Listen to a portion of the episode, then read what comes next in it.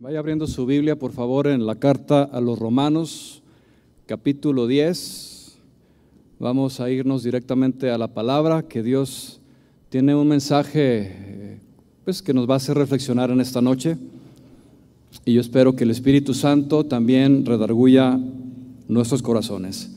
Romanos capítulo 10, versículo 12, y el título del mensaje de esta noche es una pregunta y dice, ¿cómo creerán en aquel de quien no han oído?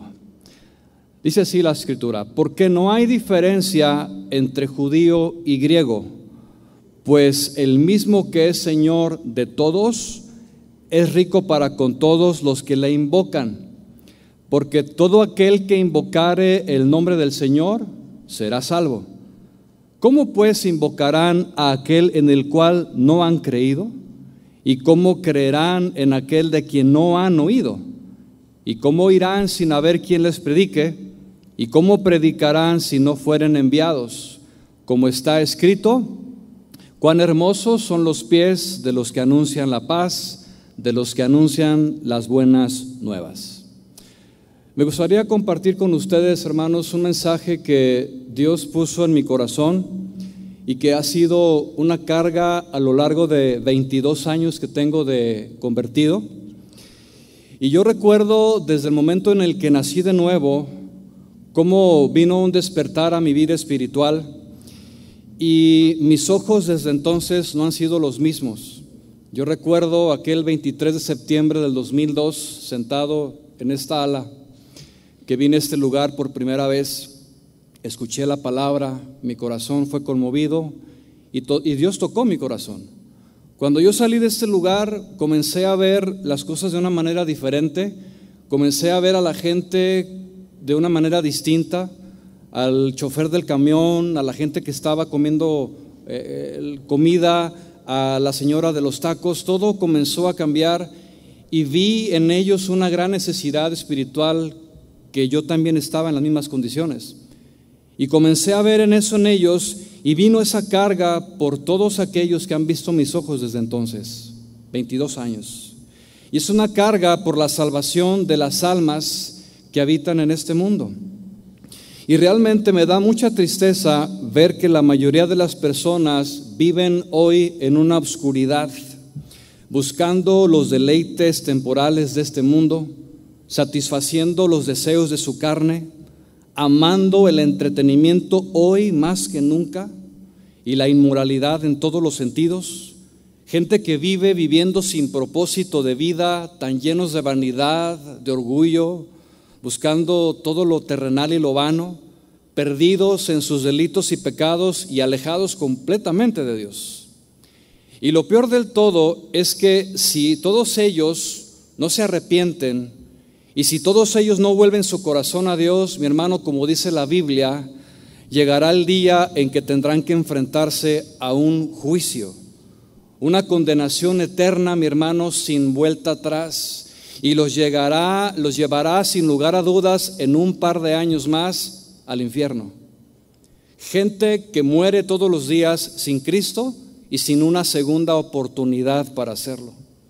En aquel momento ellos estarán allá lamentándose con un crujir de dientes, como dice la palabra de Dios, porque dirán en ese momento, es que era verdad. Todo lo que me decían, todo lo que me predicaban, todo aquello era verdad. Y ya no habrá una segunda oportunidad para ellos. Yo les soy sincero, mi hermano, yo en, este, en esta tarde yo tenía otro mensaje. Yo ya tenía preparado el mensaje. Pero Dios en su corazón me motivó y me recordaba estas cosas en estos últimos tres días. Y yo quiero ser obediente a su voz y a su palabra y darles a ustedes el mensaje que Dios puso en mi corazón. Yo ruego al Señor que esta palabra llegue a lo profundo de nuestro corazón, que cumpla su propósito y bendiga todo aquel que la escuche. ¿Estamos listos? Bien. El apóstol Pablo escribe a la carta a los romanos, conforme a lo que acabamos de leer, una serie de preguntas que a, simplemente, a simple vista parecen muy sencillas. Sin embargo, yo pienso que estas preguntas nos deben de llevar a cada uno de nosotros a una seria reflexión de nuestro corazón, respecto a la condición espiritual y al destino eterno de todas las personas que nos rodean. Que dicho sea de paso, y quiero hacerle énfasis, estas personas pueden ser su hermano en la sangre, sus padres, sus tíos, sus abuelos, sus primos, amigos que usted ama, pero que viven sin Dios. Estas preguntas que nos hace el apóstol Pablo son cuatro y muy sencillas. La primera de ellas es, ¿cómo invocarán aquel en el cual no han creído? ¿Cómo creerán en quien no han oído? ¿Cómo oirán sin haber quien les predique? Y por último, ¿cómo predicarán si no fueren enviados? En palabras sencillas, pudiera decirse que ¿cómo conocerá el mundo aquel que nos salva de la condenación eterna? ¿Cómo conocerán aquel que dio su vida en una cruz y que por medio de su sangre hoy tú y yo tenemos el perdón de todos nuestros pecados y que Él es el que nos regala la vida eterna a todo aquel que crea en Él. Pero ¿cómo irán si no hay quien hable de Él? Es como esto. ¿Cómo te enterarías tú de alguien al cual tú no conoces, pero Él sí te conoce? Que por el puro afecto de su voluntad te ha dejado terrenalmente hablando una herencia incalculable si nadie te lo dice. Porque no hay nadie quien se interese por darte la noticia. Tal vez lo lleguen a publicar en el periódico local, se ha dejado una herencia a nombre de tal persona que eres tú, pero tú no te das cuenta. Y podrán pasar los años y tal vez morirías sin disfrutar los beneficios que te han dejado y a los cuales tenías derecho. En cambio, qué alegría sería escuchar a alguien que se tomó el tiempo para darte a ti esa buena noticia y que tú puedas disfrutar de esa herencia y todos sus beneficios. Sería muy estimado a nosotros. Pues resulta ser, mis hermanos, que Dios ha dejado una gran herencia para todo ser humano sobre esta tierra. Todo esto, y desde luego con todas las de la ley en lo legal, esta herencia fue escrita en un testamento y fue firmada por el mismísimo creador del universo, el dueño de todas las cosas. Y esa herencia, dice la palabra, que es incorruptible. Es decir, que es una herencia duradera, es una herencia eterna, que no se echa a perder como las otras cosas del mundo. Quizás alguien aquí heredó algo de su familia, no lo sé. Quizás heredó una casa, un carro, bienes, dinero. Pero al paso de los años eso se echa a perder y ya no sirve. La herencia de Dios, hermanos, es eterna, dura para siempre. Y, y esa herencia incluye, dice la Biblia, riquezas incalculables, que son honra, gloria, vida eterna e inmortalidad para todo aquel que se arrepienta y crea en la obra redentora de la cruz. Y se nos ha encomendado a cada uno de nosotros, mis hermanos, como discípulos de Cristo, como heraldos del Evangelio y como parte de la iglesia que Él dejó, el hacer saber al mundo la gran noticia. ¿Y cuál es la gran noticia? Bueno, que Dios muestra su amor para con nosotros en que siendo aún pecadores, Cristo murió por nosotros. Esa es la gran noticia. Pero pregunto una vez más, ¿cómo invocarán aquel en el cual no han creído? ¿Y cómo van a creer todos ellos en aquel no han oído? ¿Y cómo irán si no hay quien les predique? Vamos a ver entonces con más detalle el contexto de este pasaje y cómo es que Pablo llega a esta reflexión. Que si bien es cierto, mi hermano, la mayoría de los que estamos aquí, y quiero pensar que así es, ya hemos nacido de nuevo, ya somos salvos, ya disfrutamos usted y yo de esa herencia que hemos recibido de parte de Cristo. ¿Cuántos decimos amén? Yo espero que así sea. Dice entonces, versículo 1 de Romanos capítulo 10, vamos ahí por favor, y dice la escritura así, hermanos, dice, ciertamente, es decir, no estoy mintiendo, que el anhelo de mi corazón, dice Pablo, y mi oración a Dios por Israel es para salvación.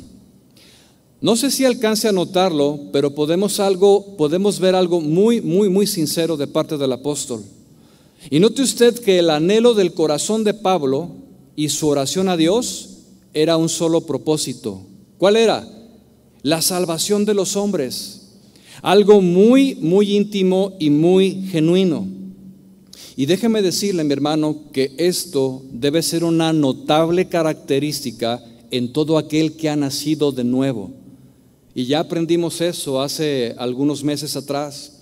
Si usted verdaderamente ha nacido de nuevo, se supone que usted y yo debemos de tener un corazón lleno de amor y preocupación por los demás. ¿Por qué? Porque tenemos la simiente de Dios. Y el que tiene la simiente de Dios está y permanece en él. Qué lamentable es hoy en día escuchar las oraciones que algunos hacen hoy a Dios. Oraciones cargadas de vanidad, aún de cristianos que tienen muchos años pidiéndole a Dios por sus deleites, pensando solo en las cosas terrenales. Señor, necesito una casa. Él ya sabe que la necesitas. Señor, necesito un carro, necesito tu trabajo, necesito ganar más dinero. Señor, por favor, ayúdame en esto. Dios lo sabe. Pero omitimos la parte importante. Buscad primeramente el reino de Dios y su justicia, y todas estas cosas os serán añadidas.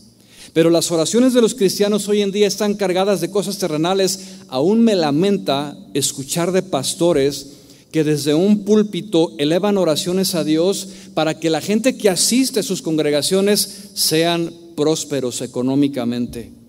Qué pérdida de tiempo. Pararse en, un, en una plataforma Elevar una oración a Dios, Señor, bendice a tu pueblo, prospérales económicamente, aumentale las riquezas y todo raya en lo económico. Tal pareciera que su interés solamente es el dinero. Y efectivamente así lo es, lamentablemente. Piden que las eh, ovejas o que las personas sean prósperas y que tengan más dinero con el propósito de que traigan a la iglesia más dinero. Lo único que dejan ver claramente es su corazón la mente puesta en las cosas de la carne y totalmente en lo terrenal, nunca en lo espiritual. Yo me pregunto, ¿por qué todos ellos, por qué cuando se paran al frente de congregaciones numerosas, por qué no claman a Dios con el mismo ímpetu con que lo hacen? Porque amen más a Dios. ¿Por qué no se paran delante de todos ellos y claman a Dios para que vivan en santidad? ¿Por qué no se levanta un clamor para que venga un temor al corazón del hombre? ¿Por qué no se levanta una oración para que se arrepientan de sus malos caminos y dejen las vanidades? Pero no lo van a hacer, hermanos. Tristemente, estas oraciones, el pedir por santidad, por integridad, porque venga un despertar espiritual, porque Dios abra los ojos del entendimiento, estas oraciones, hermanos, ya no hay en las iglesias de hoy. ¿Por qué? Porque hoy se trata más del hombre que de Dios. Lamentablemente, ya no se trata de levantar la palabra de Dios, ahora se trata de levantar al hombre y su humanidad. Yo me temo que muchos cristianos viven su cristianismo al estilo VIP. ¿Ha visto usted alguna vez cómo llega la gente a eventos o lugares VIP? ¿Cómo llegan, hermanos?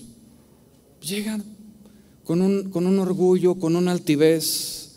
Ellos solamente les importa sus beneficios porque ya pagaron. A ellos solo se complacen en ellos mismos, solo son ellos los privilegiados, pero no hay interés en los demás. Yo pregunto, ¿habrá cristianos VIP en la iglesia de hoy? Yo sí, mira, aquí tengo un ventilador. ¿Habrá cristianos así? Desde luego que sí los hay, hermano.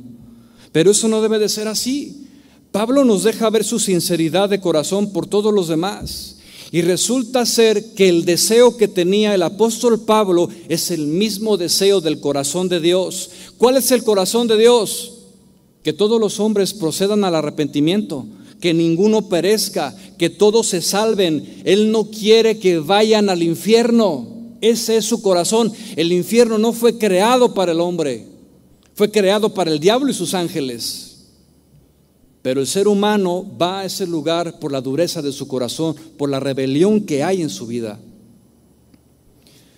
Entonces el corazón de Pablo era un corazón que oraba, era un corazón que intercedía ante Dios, un corazón genuino que preparaba el terreno espiritual para sembrar la palabra y que Dios trajera un despertar y que él hiciera su obra. De hecho, Pablo escribe en la carta a los colosenses, no lo busque, y hace una oración eh, hablándole a los hermanos para que oraran de igual manera por él. Era una súplica en lo más profundo de su corazón y con toda sinceridad. Y dice Pablo en Colosenses, hermanos, orando también al mismo tiempo por nosotros, para que el Señor nos abra puerta para la palabra, a fin de dar a conocer el misterio de Cristo, por lo cual también estoy preso para que lo que manifieste como debo hablar. Mi querido hermano, yo te pregunto, no me respondas por favor, pero ¿cuándo fue la última vez que oraste para pedir el favor de Dios y preparar el terreno y el corazón para compartir su palabra? ¿Cuándo fue la última vez que te metiste a ese lugar íntimo y dijiste, Señor, quiero hablarle a mi familia, quiero hablarle a mis seres queridos, quiero hablar con mis compañeros de trabajo, Señor, ayúdame. ¿Cuándo fue la última vez que lo hicimos? Ahora tampoco me respondas. Y no lo hagas, por favor. Pero ¿cuándo fue la última vez que invertiste dos horas de tu tiempo en ver una película de Netflix? En tu entretenimiento. Y estas preguntas no son para hacer sentir mal a nadie, son para que reflexionemos, hermanos, que nos demos cuenta en dónde está nuestro corazón y el desbalance y la indiferencia que claramente se hace visible en la vida de muchos cristianos.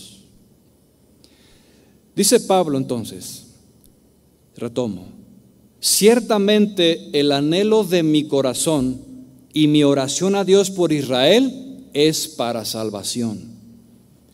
Vemos un corazón sensible a la necesidad que el hombre tiene de Dios.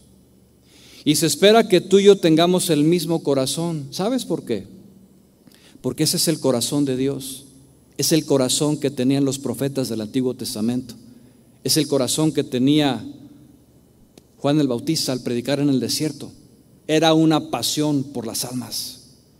Era el mismo corazón de Jeremías predicar en las calles. Y aunque nunca se convirtió una sola persona en todo su ministerio, nunca dejó de predicar la palabra. Siempre era exaltar a Cristo, exaltar a Dios y dar a conocer las escrituras. No sé si alguno recordará, mi hermano, pero ¿qué fue lo que dio, qué fue lo que Jesús vio al caminar por las aldeas de Jerusalén? ¿Qué fue lo que Jesús vio al ver a la gente? Había hombres, había mujeres, había niños, desde luego. Y yo quiero invitarle a que conozca más el corazón de Dios. Deje una señal aquí en Romanos y acompáñenme por favor a Mateo 9, 35. 9, 35. Dice así.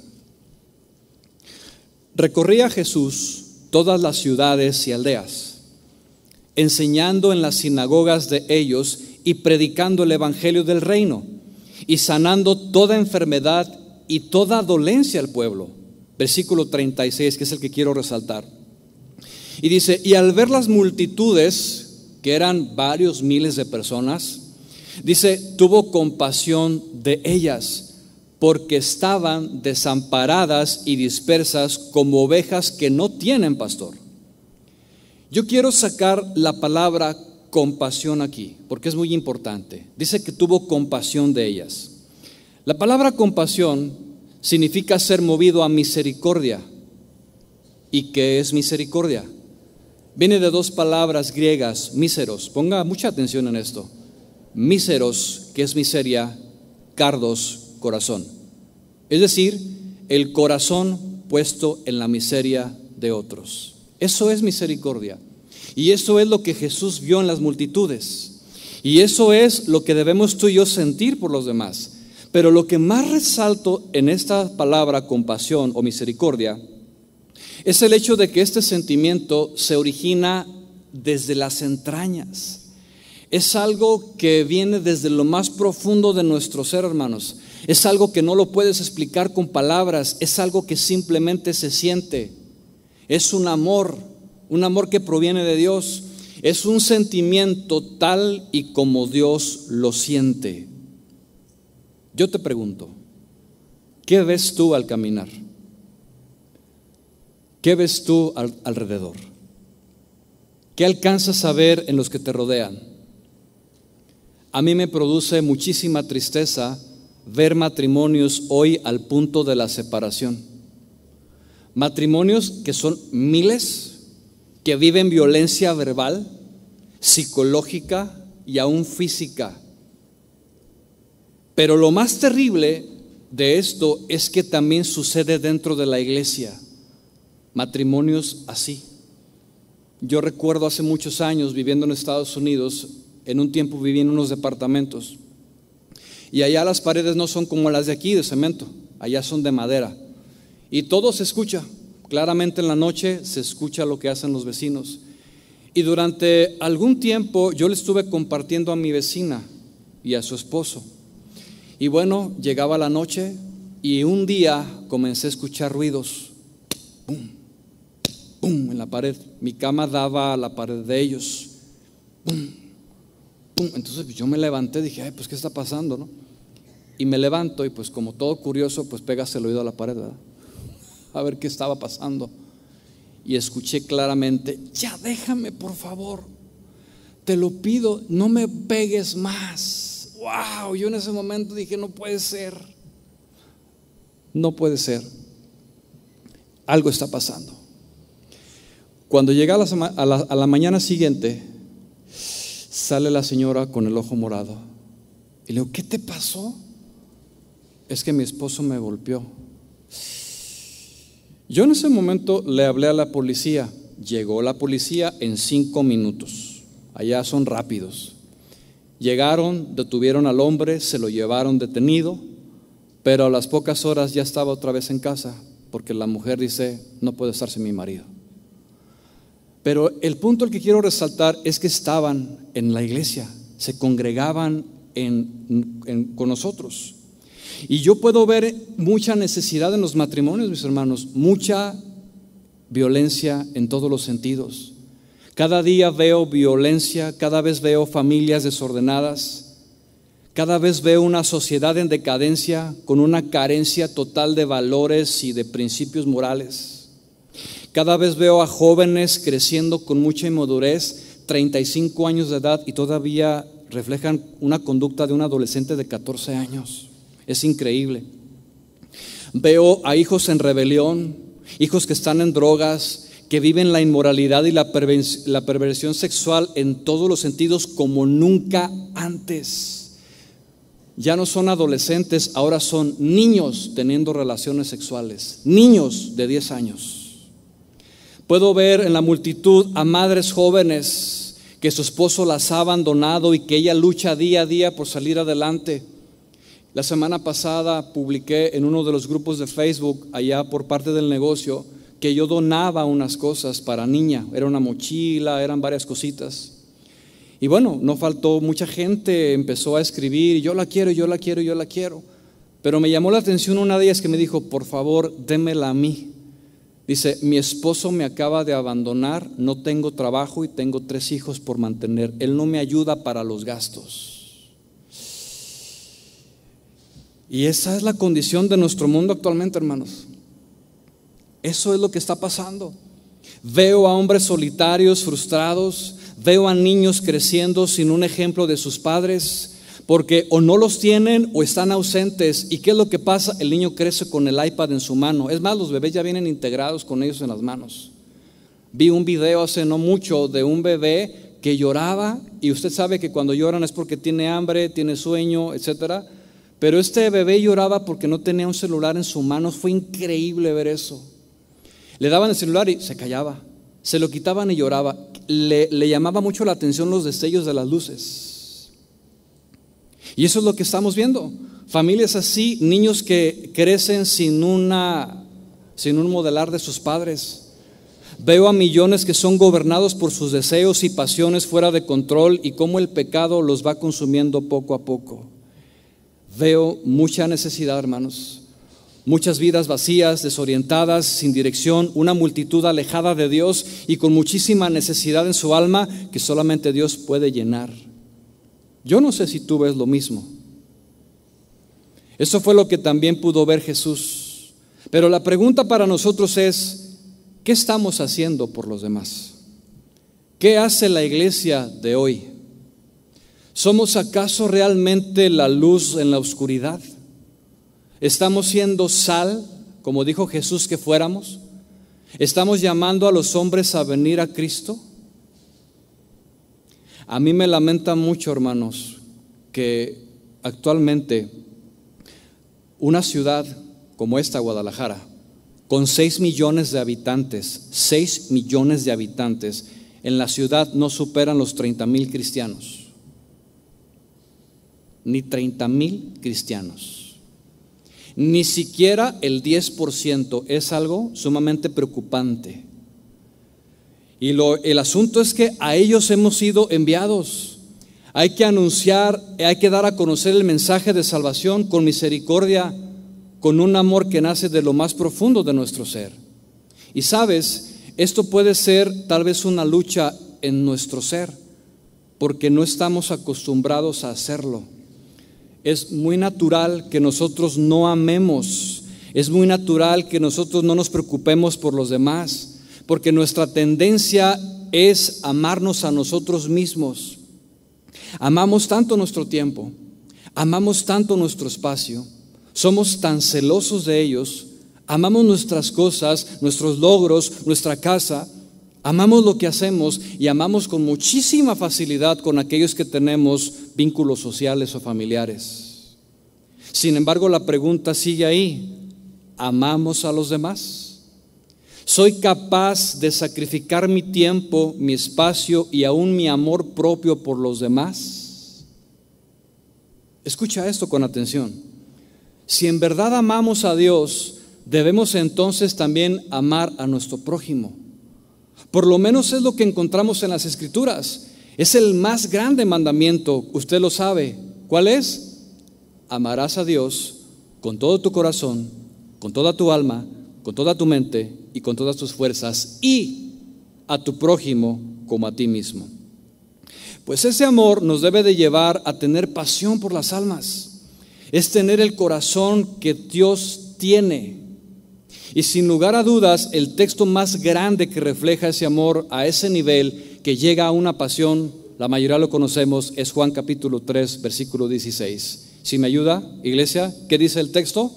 Porque de tal manera amó Dios al mundo que ha dado a su Hijo unigénito, para que todo aquel que en Él crea no se pierda, mas tenga vida eterna. Déjeme decirle que eso es pasión. Eso es la pasión de Dios. Ese es el amor del Padre que se reflejó. ¿Cómo se reflejó? Enviando a su Hijo. Y el amor del Hijo también se manifestó. ¿Cómo lo hizo Jesús? Muriendo en la cruz dio su vida misma en la cruz por ti y por mí y por todo aquel que crea. La cruz es amor, amor que se convirtió en una pasión, pasión que da vida eterna y salvación a todo aquel que cree en Cristo. Esa es la obra redentora para toda la humanidad y eso es lo que tú y yo tenemos que anunciar. Pero ¿cómo creerán en la obra de la cruz si no hay quien les predique? Amemos a Cristo y también amemos a nuestro prójimo. Veamos las multitudes como Cristo lo hizo. Veamos con misericordia, con ojos compasivos y con un corazón lleno de amor. A ese nivel debemos amar.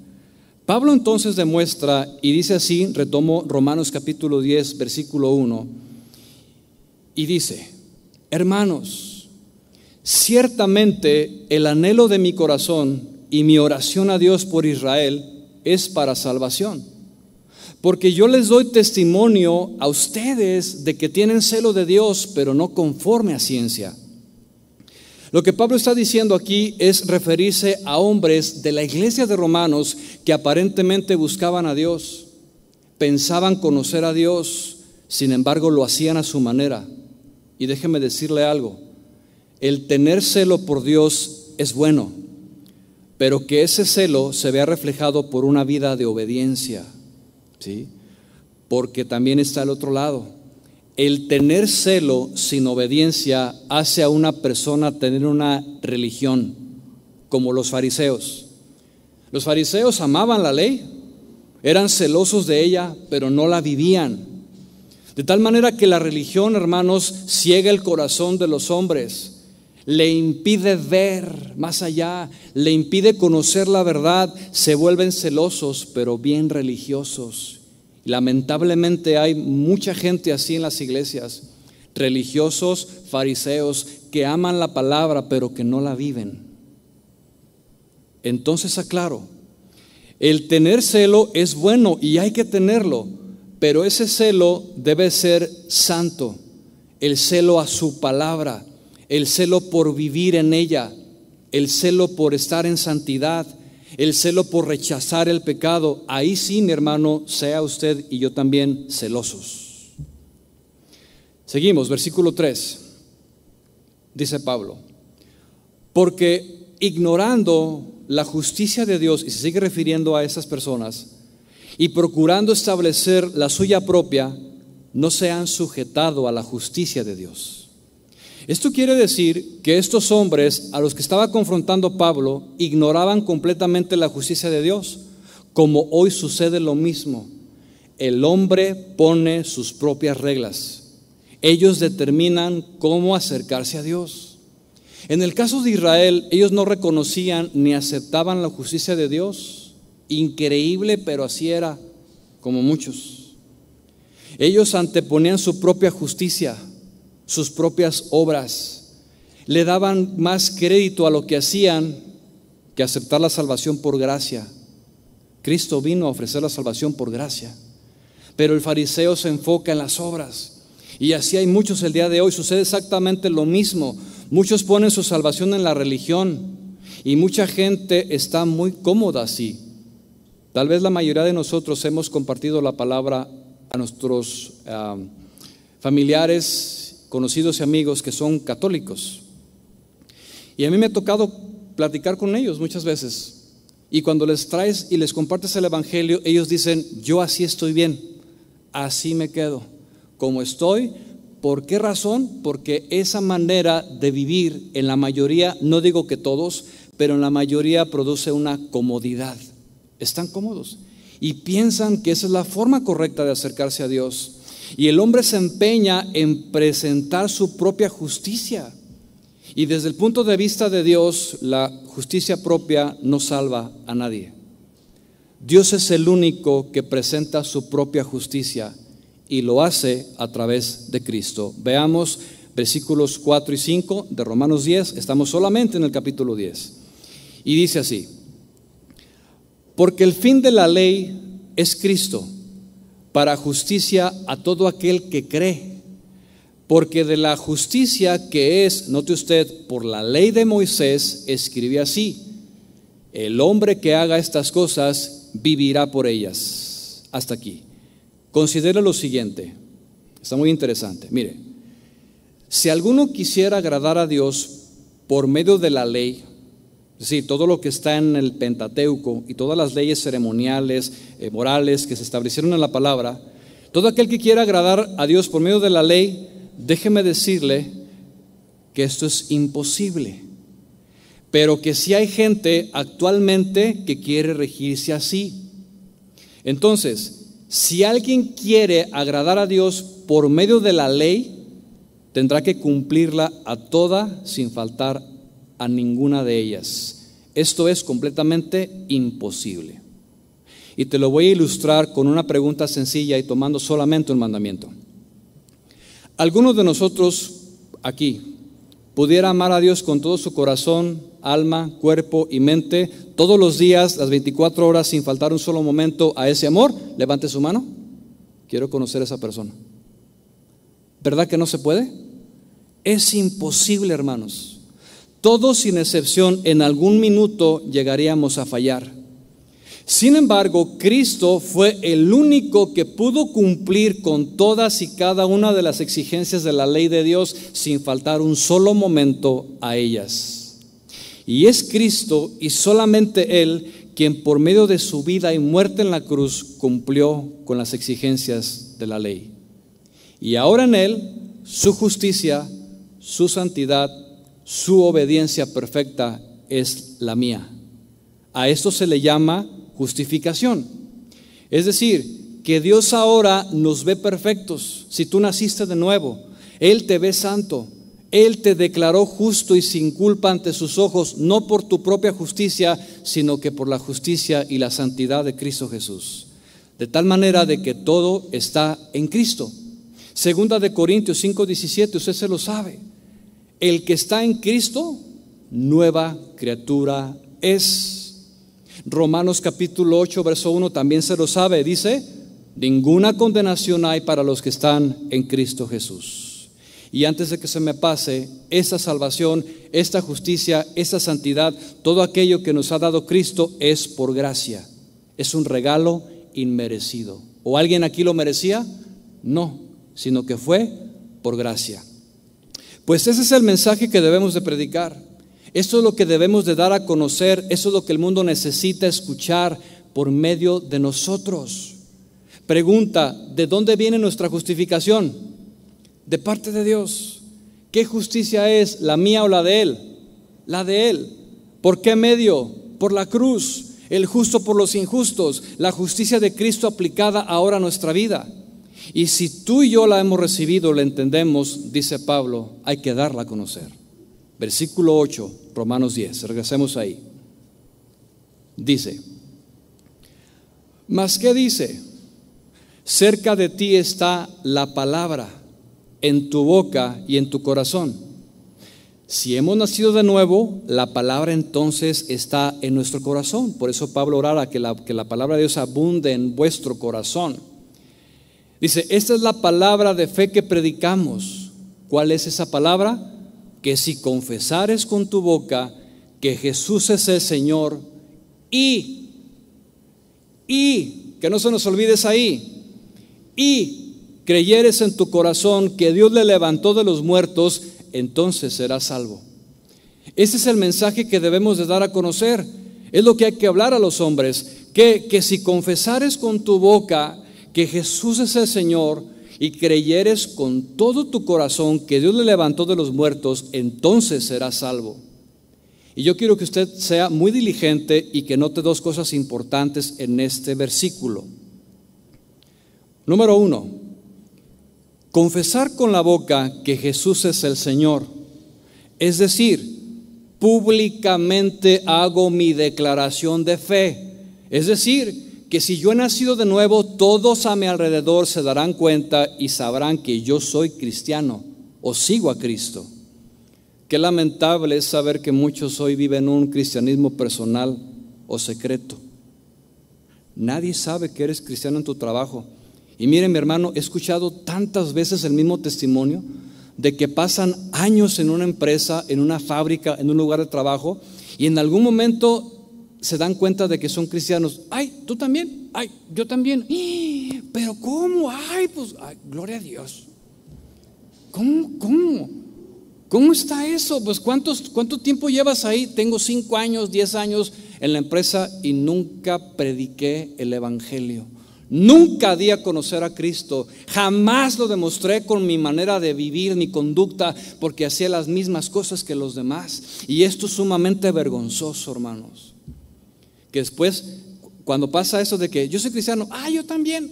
Y luego hacen una regresión. Ay, pero pues yo, me acuerdo que llegué, transié al jefe, me robé esos de almacén, hice aquello. Ay, qué vergüenza. Nuestra fe, hermanos, debe de ser pública. Si tú verdaderamente naciste de nuevo, todos tienen que saber que tú eres de Cristo. Confesar, declarar públicamente tu creencia y aprovechar cualquier oportunidad para hablar de la palabra. Todo esto vendrá de un corazón que ha sido regenerado, insisto en esto, que ha nacido de nuevo. Porque quien no ha nacido de nuevo le dará vergüenza hablar no voy a poner música cristiana porque luego me da vergüenza. Mis vecinos me van a escuchar y es que no digo nada, pues mejor me quedo callado. no, hermanos, tenemos que hacer nuestra fe pública. Dice, si confesares con tu boca fe pública y en segundo lugar viene creer con todo el corazón. Esto significa tener una relación íntima y creer en Jesús por medio de la fe. Y estas dos cosas, el confesar con la boca y creer con el corazón, están muy relacionadas, no se pueden separar. Una es el resultado de la otra. Sigamos adelante, versículo 10, retomo. Dice, Porque con el corazón se cree para justicia, pero con la boca se confiesa para salvación. O sea, es decir, el, con el corazón está la voluntad. Versículo 11. Pues la escritura dice, todo aquel que en él creyere no será avergonzado. Porque no hay diferencia entre judío y griego, pues el mismo que es Señor de todos es rico para con todos los que le invocan. Y aquí está la invitación. Versículo 13. Porque todo aquel que invocare el nombre del Señor será salvo. Ahora, permítame hacer un paréntesis aquí y aclarar algo muy importante. Porque resulta ser que de este versículo algunos han dado una mala interpretación, una aplicación incorrecta. Y dicen, es que todo aquel que invocar el nombre del Señor será salvo, sin excepción. Así dice la Biblia. Yo sé que así dice la Biblia. ¿Verdad que así dice la Biblia? ¿Sí o no? Sí, así dice la Biblia. Es correcto, mi amado hermano. Lo afirma. Sin embargo, si seguimos esa línea de interpretación y aislamos este versículo y lo dejamos fuera del contexto de lo que hay antes y después de lo escrito, se corre el peligro de quedarnos con una media verdad y que no es bíblica en su totalidad. ¿Cuál es esa media verdad? Que si yo me quedo con todo aquel que invocare el nombre del Señor será salvo, Sería entonces el equivalente a decir que por el simple hecho de invocar con mi boca el nombre de Jesús, cualquier persona es salva. Entonces, si esa línea de interpretación es así, bueno, entonces una persona que está pasada de copas, que no está bien de sus sentidos y en su desvarío dice, yo creo en Jesús, ¿la hace salva? Pregunto. Claro que no. Claro que no. Pues déjeme decirle que este ha sido uno de los errores más grandes que se han cometido en los últimos tiempos. Este fue uno de los errores que se cometieron en los Estados Unidos durante las décadas de los 80s y los 90s, en los que se conoció como las cruzadas evangelísticas dadas por pastores americanos. ¿Cuál fue el error aquí? Que en esas cruzadas donde había 50 mil, 80 mil personas en un estadio o multitudes en una carpa, eh, pues bueno, ellos fueron invitados a pasar al frente y hacer la declaración o la confesión de, de fe. Y ellos recitaron la famosísima oración del pecador y después de esto el pastor les decía, ustedes ya son salvos a todos, sin importar cómo vivan después.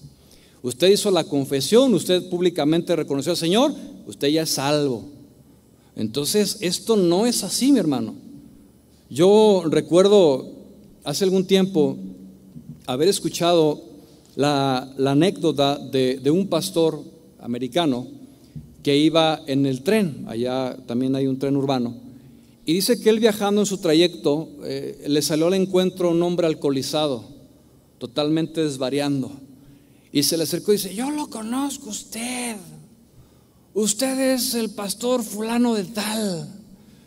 Y yo me convertí en cristiano en una de sus cruzadas. Y dice, narra el pastor, dice, mi hermano, dice, perdón, dice, mi estimado amigo, porque no era hermano, obvio, dice, mi estimado hermano, usted no se convirtió en cristiano, usted se convirtió en un alcohólico. Si usted se hubiera convertido en Cristo, su vida reflejaría la forma de vivir espiritual conforme a la palabra. Qué lamentable que usted afirme que usted es salvo cuando no lo es. Tremendo, pero muy cierto, mi hermano. Esta persona pensaba que había nacido de nuevo y que era salva. Pues así fue por miles de personas allá, mi hermano. Y fue un problema que comenzaron a darse eh, cuenta a través de los años. Es que yo también fui a la cruzada, es que yo también, y comenzaron a salir todos, pero todos con una vida desordenada que no daban evidencia en absoluto de su vida espiritual y su cristianismo bíblico. Y estos pastores, después de los años, reconocieron públicamente que habían cometido ese error. Por eso insisto, si yo me quedo con el versículo, todo aquel que invocar el nombre del Señor será salvo, pero sin fe, sin arrepentimiento en su corazón, entonces las personas pensarán que sin importar su vida son salvos. También muchas veces gente que está en necesidad y es invitada a hacer esa oración y llevarlos a los pies de Cristo, piensan que también son salvos.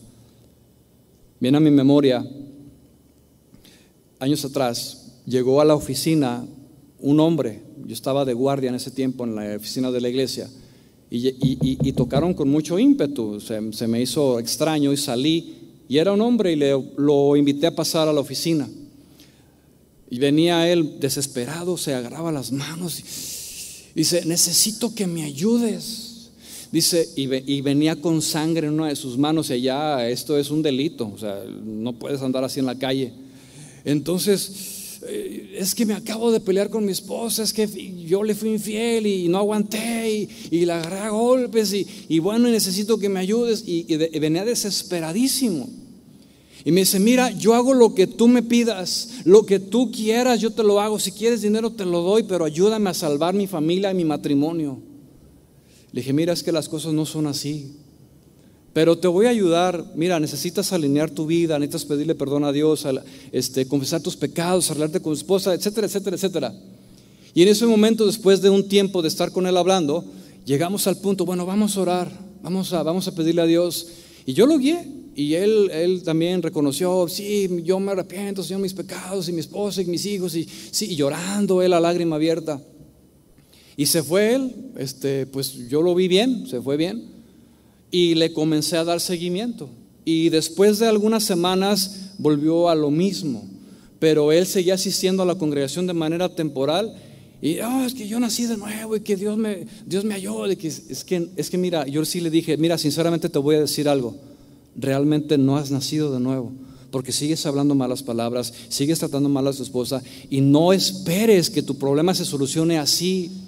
Tú necesitas sinceramente nacer de nuevo y reconocer a Jesús como tu Señor antes que cualquier otra cosa. Tu familia es importante, sí. Tu matrimonio es importante, sí. Pero más importante es la condición espiritual de tu corazón. Finalmente desapareció, jamás lo volvió a ver. Pregunta entonces, ¿dónde queda el creer de todo corazón? Recordemos que están ligados los dos, confesar con la boca y creer con el corazón. Dice el versículo, si confesares con tu boca que Jesús es el Señor y, por eso repito una vez más, y creyeres con el corazón que Dios le levantó de los muertos, entonces serás salvo. El problema está cuando se desligan estos dos elementos de la palabra. Yo le pregunto mi amada iglesia, ¿sí lo entiende? Si me contesta, por favor, se lo voy a agradecer para que usted sea bien instruido. Por lo tanto, cuando hablemos a una persona el mensaje de salvación, demos a conocer a Cristo y su obra, resalto, completa. Demos a conocer toda la totalidad de lo que Dios es y llevémoslo al punto que entienda la cruz. Esa es la encomienda. Que todo hombre conozca que venga el conocimiento de Él, que se arrepienta. Y ahora viene entonces la reflexión que es el corazón de este mensaje. Verso 14. Dice, ¿cómo pues invocarán a aquel en el cual no han creído? ¿Y cómo creerán en aquel de quien no han oído? ¿Y cómo oirán sin haber quien les predique? ¿Y cómo predicarán si no fueren enviados? Era, era algo muy íntimo en el corazón de Pablo. Y esto es un reto para todos nosotros en este mundo actual, mi hermano. Y también al mismo tiempo nos confronta. Preste atención a las preguntas que se hace. ¿Cómo invocarán? ¿Cómo creerán? ¿Cómo irán? ¿Y cómo predicarán? Si usted nota, las preguntas están de forma regresiva, es decir, van de atrás hacia adelante. Es como comenzar en el 4 y terminar en el 1. Dice así entonces, en ese orden. Nadie puede invocar si antes no han creído. Y no pueden creer si antes no han escuchado. Y no pueden oír si antes no hay quien les predique. Y no hay predicadores si antes no fueran enviados. Todo va en un orden. Pero, ¿dónde comienza todo? ¿Dónde comienza todo? Versículo 17, Romanos 10, seguimos en el, en el capítulo 10. ¿Dónde comienza todo? Dice así, La fe viene por el oír y el oír por la palabra de Dios. Entonces, la fe, el creer, viene por el oído y por lógica tiene que haber una voz audible y esa voz debe ser la nuestra. Para que la gente conozca la palabra de Dios y conozca la obra de la cruz, mi hermano, tenemos que hablar. Tenemos que usar nuestra voz para dar a conocer el mensaje. Y en segundo lugar, en ese orden, dice que tenemos que ser enviados. Versículo 15. ¿Y cómo predicarán si no fueren enviados? Como está escrito, cuán hermosos son los pies de los que anuncian la paz, de los que anuncian buenas nuevas. Esto es maravilloso, hermanos. Dios dice en su palabra que son hermosos los pies de los que anuncian la paz. Si usted predica el Evangelio, qué bueno, gloria a Dios, me da muchísimo gusto. La Biblia dice que usted es hermoso y sus pies también porque anuncian la paz del Evangelio. Pregunta, ¿hemos sido enviados cada uno de nosotros? Si me ayuda iglesia, por favor. ¿Hemos sido enviados?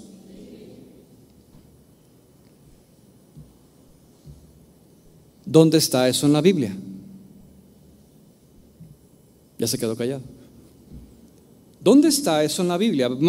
Mateo 28, 19, usted se lo sabe, no lo busque. Nos dice de la siguiente manera, palabras expresas de Jesús. Por tanto, id y haced discípulos a todas las naciones, bautizándolos en el nombre del Padre y del Hijo y del Espíritu Santo, enseñándoles que guarden todas las cosas que les he mandado. Pregunta, ¿Quién nos ha enviado? Cristo. Siguiente pregunta. ¿Tenemos autorización de hacerlo? Tercera pregunta. ¿De dónde proviene esa autoridad? ¿De Dios o de los hombres? De Dios.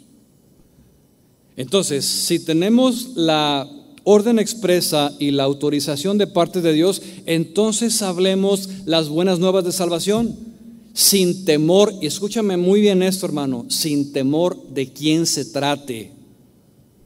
Porque pasa muchas veces de que es que es mi jefe de trabajo y me intimida.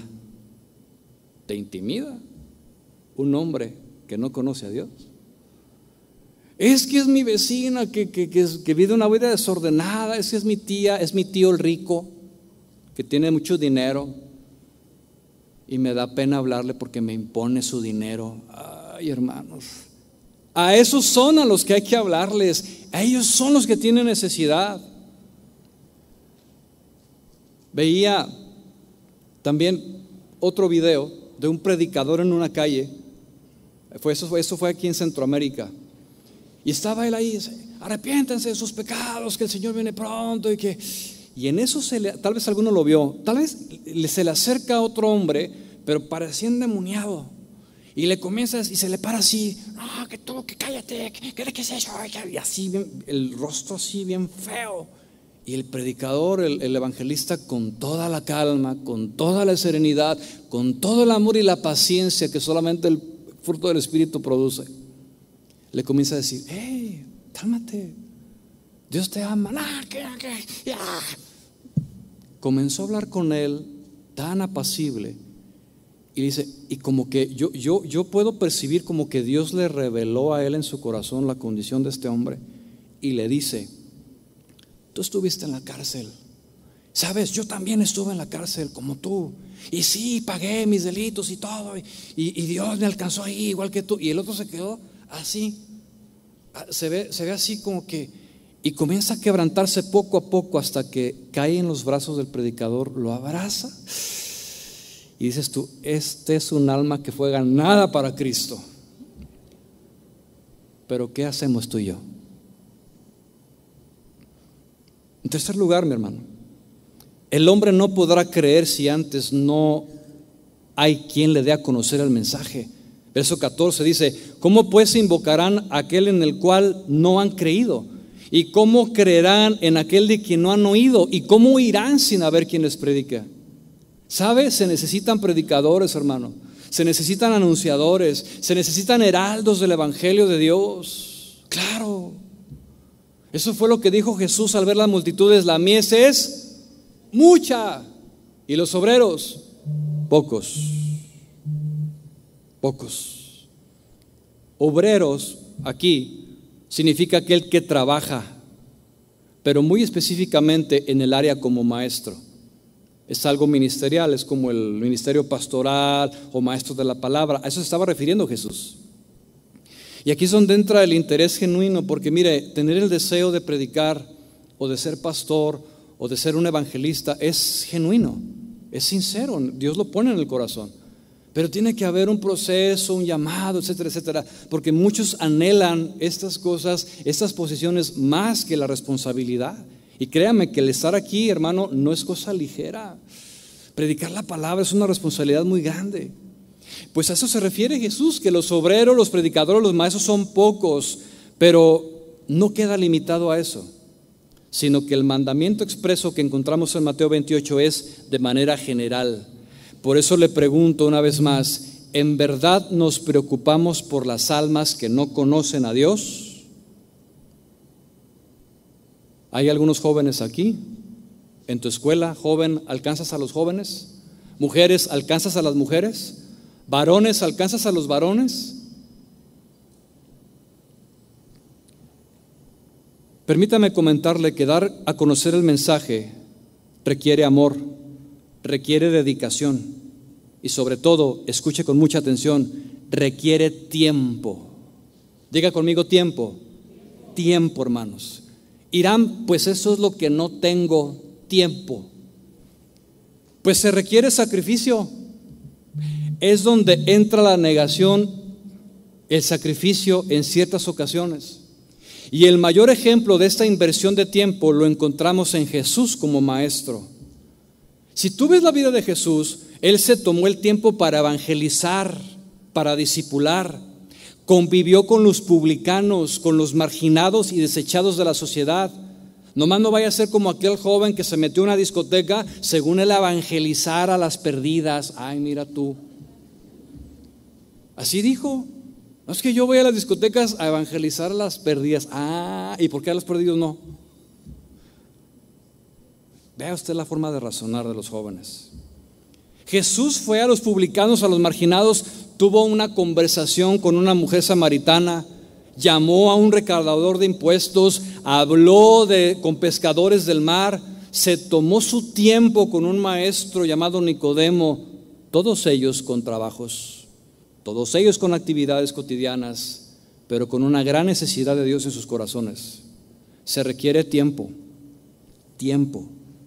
Ahora, note usted que las conversaciones que Jesús tuvo con todos y cada uno de ellos, todas, todas, todas sin excepción, estuvieron enfocadas al corazón. Todas. La conversación con Nicodemo, el nuevo nacimiento. La conversación con la mujer samaritana, una confrontación a su vida de pecado y llevarla a la verdadera adoración. Mateo, ocuparse de los asuntos del reino y no del mundo. A los pescadores, ocuparse en pescar y rescatar a hombres perdidos. Siempre Jesús llegando al corazón, a la necesidad.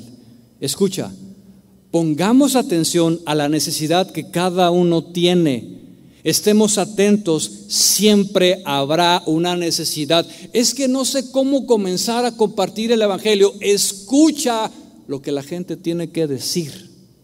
Y de ahí te vas a tomar para poderle compartir a los demás. Será la puerta que se abrirá con la gracia de Dios.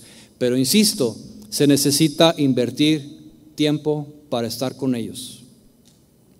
Lo bueno sería que cuando hablemos de Cristo, tomemos a esa persona invirtamos tiempo con cada uno que el Señor ponga en tu camino y lo lleves al entendimiento y pueda reconocer su condición.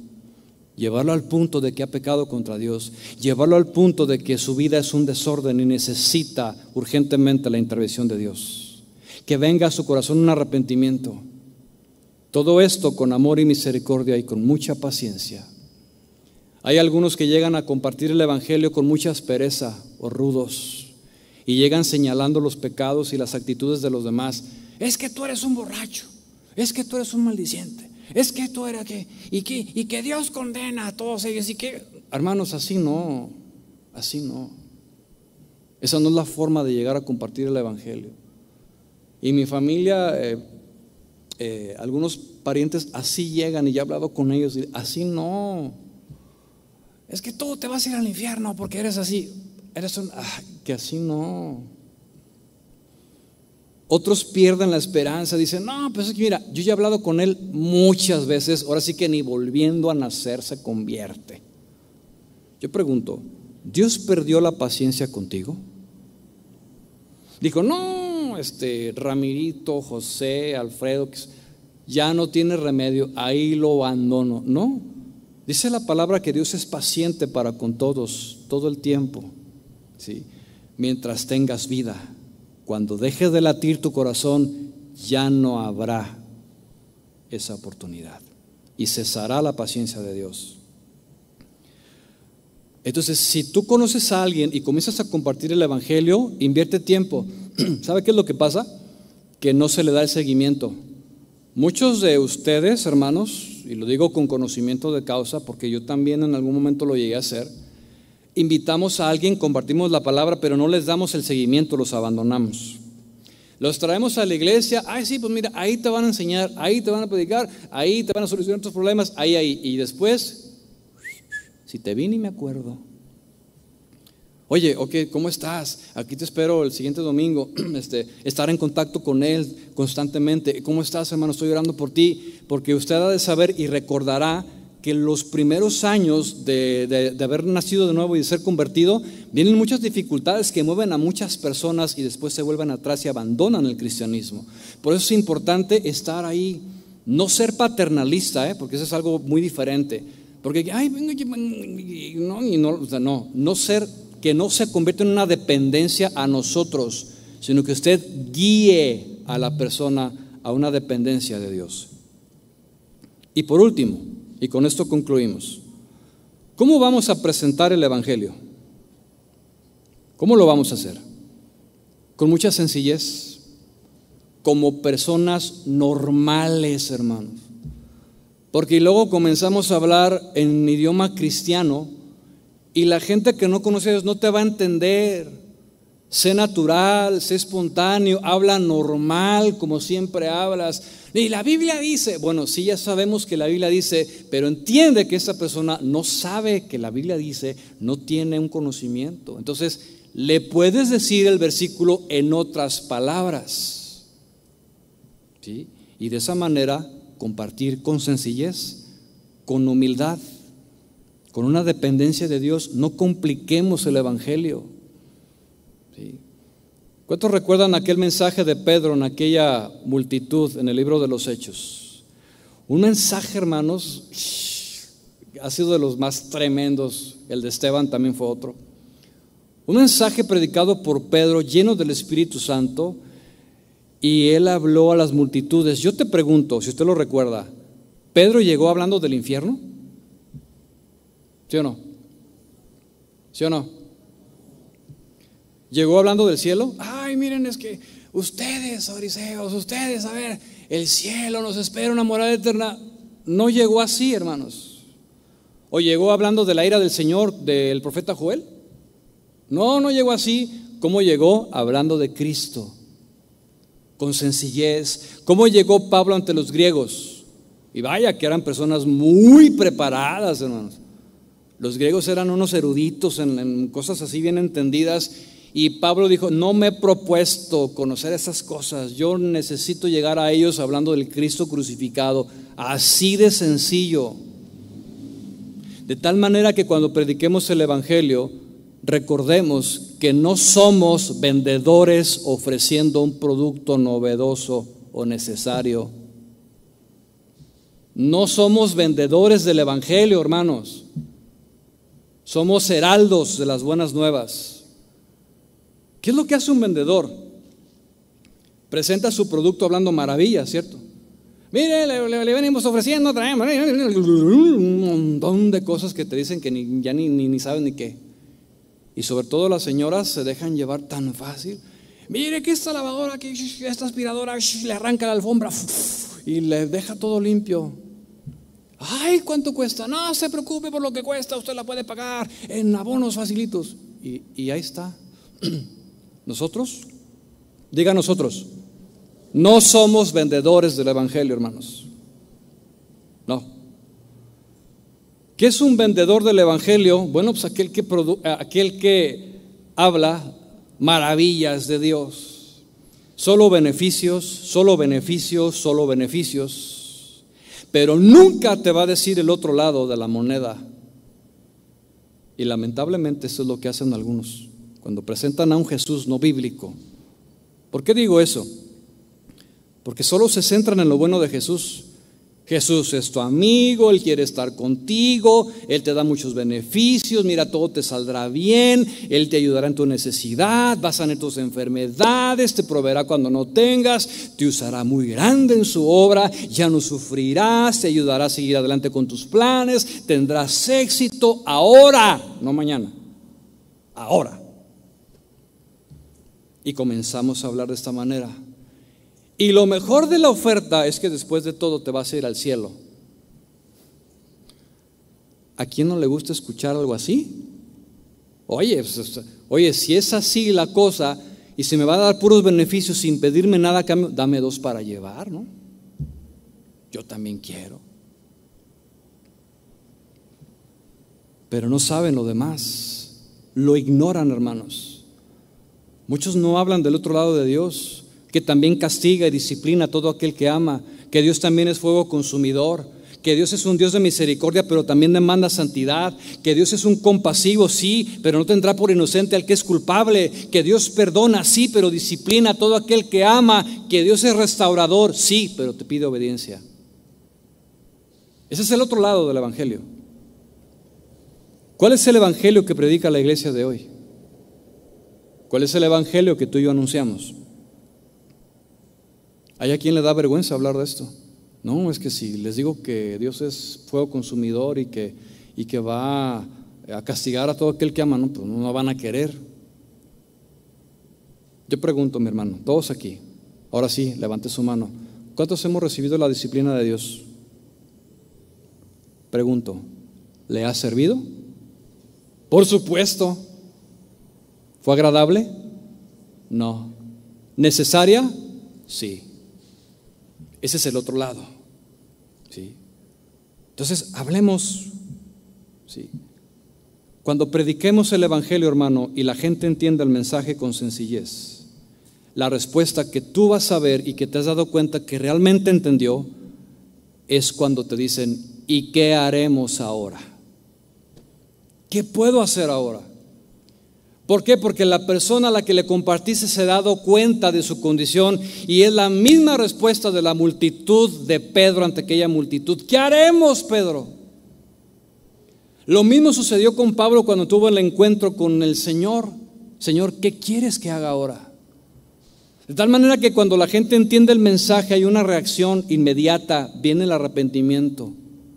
El alma del pecador se convierte de sus malos caminos por el poder de Dios. Entendamos esto, hermanos. El poder de Dios es el Evangelio predicado en su contexto real, no medias verdades. No es el método, no es lo bien que pueda hablar o predicar una persona, porque mucha gente se va con eso. Ay, es que el pastor, y, ay, no, qué tremendo. Mire, por muy ungido que pueda estar, por toda una vida de santidad que pueda tener, un hombre no convierte a nadie. Es la palabra de Dios, ¿sí o no? Es la palabra la que tiene el poder. Que Dios usa siervos imperfectos para dar a conocer su palabra. Gloria a Dios y damos gracias a Dios por sus vidas. Amén. Pero no es el hombre, hermanos, no es el método, no es el libro. Hace años atrás, carátulas de libro. Este es el libro que cambiará tu vida. Ay, jole, y yo pensé que la Biblia era. No, no, no, no, es este libro. Así con letras, el libro que cambiará tu vida. Órale. El cantante que ha tocado a millones. Yo pensé que era Jesús el que tocaba. Es el hombre quien toca, órale. Nada más alejado de lo bíblico, hermanos. No es el hombre, no es el método, no es el libro. Es el poder de la palabra que cambia nuestro corazón. La que trae al hombre pecador un arrepentimiento verdadero. Es el poder del Espíritu Santo que convence de justicia, de juicio y de pecado. Es el poder de Dios que hace la obra de regeneración en la vida del hombre. Es Él. Y a Él es la gloria, hermanos. Uy, yo pensé que... Bueno, están meditando, está bien. ¿Queremos ver vidas transformadas? ¿Queremos ver corazones entregados a Dios? ¿Quieres ver a tu familia entregada a Cristo? ¿A tus hijos, que muchos de ellos no son nacidos de nuevo? Deseamos que la gente conozca a Dios, prediquemos el Evangelio, prediquemos la palabra a quienes no la han escuchado. Y por último, mi hermano, que nunca se nos olvide que cuando hablemos la palabra seamos congruentes con nuestro testimonio antes de compartir el Evangelio. Que nuestra manera de vivir refleje lo que predicamos. Hubo un comentario de mi esposa hace algún tiempo atrás, nunca se me va a olvidar, y ahorita viene a mi memoria, porque estábamos viendo todo lo que estaba pasando en las iglesias, los pastores y todo. Dice, me temo, dice ella, que llegará el día donde la iglesia pierda la credibilidad, porque los cristianos no tienen credibilidad. Hace 50 años atrás, hermanos, el oficio pastoral en los Estados Unidos era símbolo de mucha honra y respeto. Tú decías que eras pastor, a mí me tocó un poco de eso estando allá. Tú decías que eras pastor y la gente te miraba con respeto. Por eso el gobierno les otorgó muchos privilegios a ellos. Hoy, hermanos, los pastores son objeto de burla, de menosprecio. Hacen mofa de los cristianos. Y tú puedes ver miles de videos en YouTube burlándose del oficio pastoral. ¿Por qué? Por los excesos, por la falta de testimonio de todos ellos que hoy por hoy se han alejado del Evangelio. Y los cristianos no se quedan atrás. También su falta de testimonio los ha llevado a tener poca o nada de credibilidad por cómo viven porque somos muy buenos para predicar, pero no para vivir. Dios quiere que tú y yo demos a conocer las buenas nuevas de salvación y eso es un mandamiento expreso. Nosotros hemos sido llamados para anunciar las virtudes de aquel que nos llamó de las tinieblas a su luz admirable. Yo espero, mi hermano, que esta palabra haya penetrado su corazón y que el Espíritu Santo traiga ese, ese sentir de lo que la palabra de Dios nos enseñó el día de hoy y que venga un despertar en todo aquel que no lo ha hecho por negligencia, por descuido, que ha dejado de hablar, que se ha ocupado nada más del mismo y ha dejado la palabra. Que Dios nos bendiga. Y todos aquellos que anuncian las buenas nuevas, como dice la Escritura, cuán hermosos son los pies de los que anuncian la paz. Demos gracias a Dios. Le invito a ponerse de pie, por favor.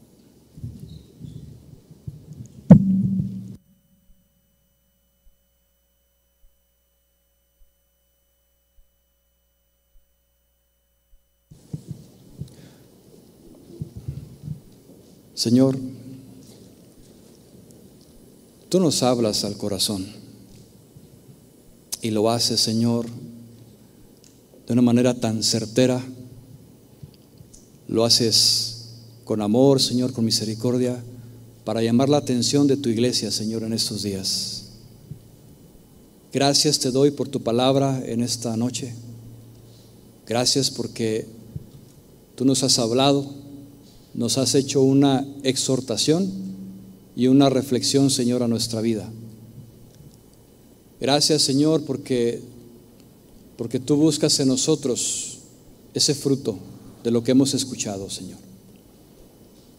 Yo quiero hacerte un llamado, mi hermano, en esta, en esta noche. Si tú has entendido el mensaje y ha venido una convicción a tu corazón, y no lo has hecho por alguna razón, pídele perdón a Dios. Dile, Señor, porque yo, yo he fallado en esto, Señor. Me he ocupado tanto en mí, he hecho las cosas para mí y me he olvidado de los demás. Señor, yo quiero ser el reflejo de lo que tú eres. Y quiero, Señor, tener el corazón que tú tienes. Que al ver las multitudes, Señor, todos los que me rodean, pueda ser movido a compasión como tú lo fuiste, Señor, como lo sentiste. Quiero ser un heraldo, Señor, quiero ser un instrumento en tus manos. Y si tú quieres, mi hermano, ser ese heraldo, ese que anuncia las buenas nuevas de salvación, que no le importa la burla, levanta tus manos un momento y dile, Señor, yo quiero ser un heraldo para ti. Quiero anunciar tu palabra. Señor, quiero orar por aquellos a los cuales yo amo y que no te conocen aún. Quiero pedirte, Señor, que prepares la tierra de todo aquel que estaré predicando tu palabra, Señor. Que tu mandamiento sea vivo en mí ir por todo el mundo y predicar tu palabra, Señor. Usa mis labios, Señor. Usa mi vida, Señor. Quiero ser una extensión de tu brazo aquí en la tierra, Señor. Porque tu brazo no se ha cortado para salvar. Te pido el denuedo, Señor. La sabiduría, la gracia para hablar tu palabra, Señor. Y que sea tu palabra la que transforme la vida de todo aquel que lo escuche. Te necesito, Señor, ayúdame. Ayúdame, Señor. Yo te lo pido en el nombre de Jesús.